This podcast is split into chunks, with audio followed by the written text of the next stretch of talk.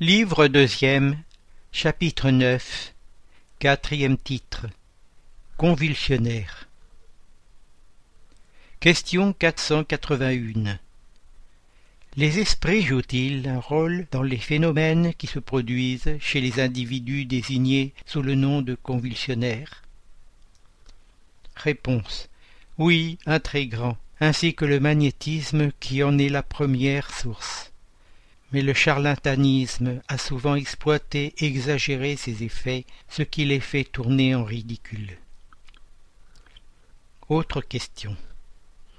De quelle nature sont, en général, les esprits qui concourent à ces sortes de phénomènes?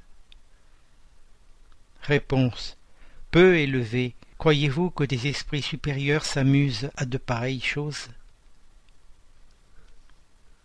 Question 482.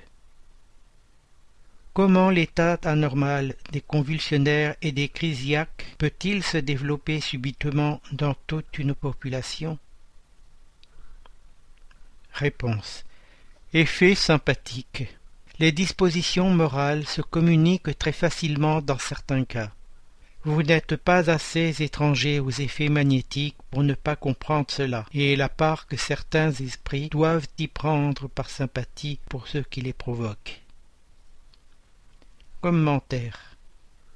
Parmi les facultés étranges que l'on remarque chez les convulsionnaires, on en reconnaît sans peine dont le somnambulisme et le magnétisme offrent de nombreux exemples. Tels sont, entre autres, l'insensibilité physique, la connaissance de la pensée, la transmission sympathique des douleurs, etc.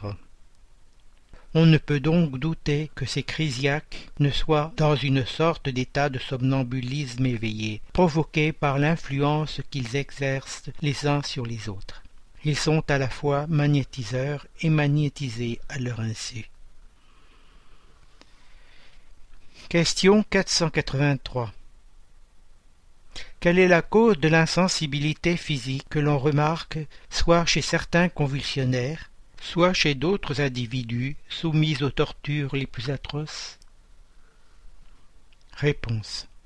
Chez quelques-uns, c'est un effet exclusivement magnétique qui agit sur le système nerveux de la même manière que certaines substances.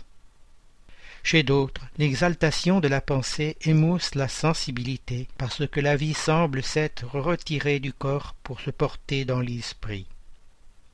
Ne savez-vous pas que lorsque l'esprit est fortement préoccupé d'une chose, le corps ne sent, ne voit et n'entend rien? Commentaire L'exaltation fanatique et l'enthousiasme offrent souvent, dans les supplices, l'exemple d'un calme et d'un sang-froid qui ne saurait triompher d'une douleur aiguë.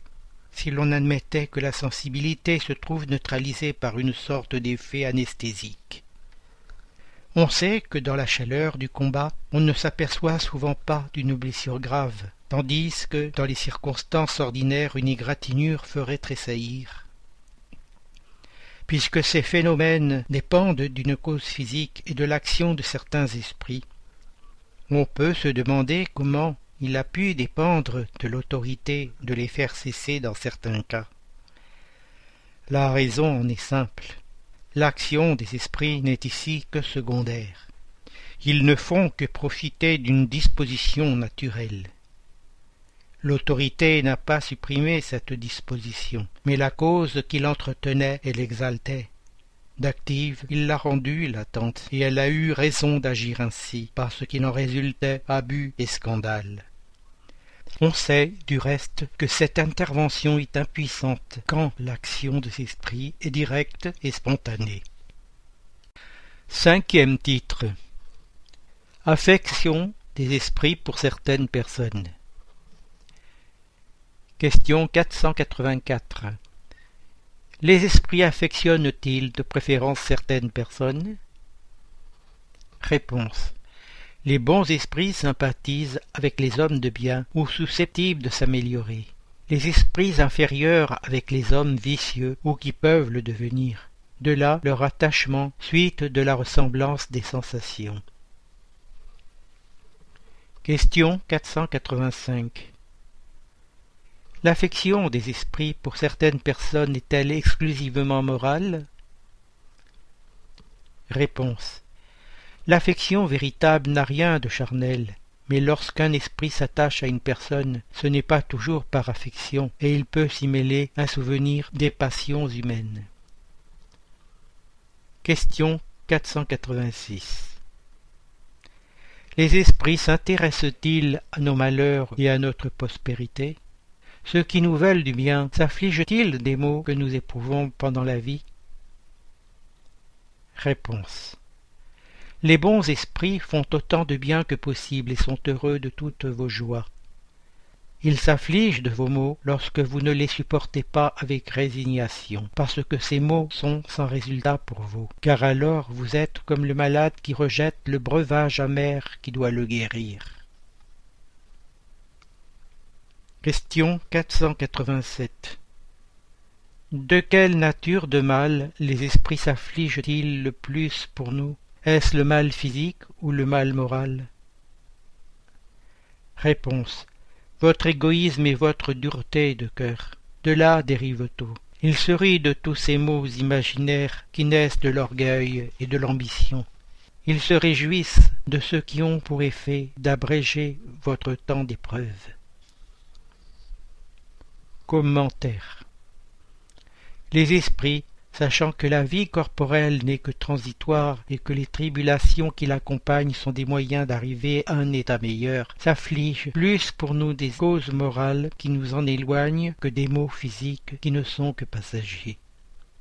Les esprits prennent peu de soucis des malheurs qui n'affectent que nos idées mondaines, comme nous faisons des chagrins puérils de l'enfance l'esprit qui voit dans les afflictions de la vie un moyen d'avancement pour nous, les considère comme la crise momentanée qui doit sauver le malade. Il compatit à nos souffrances comme nous compatissons à celles d'un ami.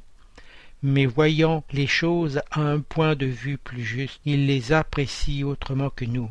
Et tandis que les bons relèvent notre courage dans l'intérêt de notre avenir, les autres nous excitent au désespoir en vue de le compromettre. Question 488 Nos parents et nos amis qui nous ont précédés dans l'autre vie ont-ils pour nous plus de sympathie que les esprits qui nous sont étrangers? Réponse. Sans doute, et souvent ils vous protègent comme esprits, selon leur pouvoir. Autre question. Sont-ils sensibles à l'affection que nous leur conservons? Réponse très sensibles, mais ils oublient ceux qui les oublient.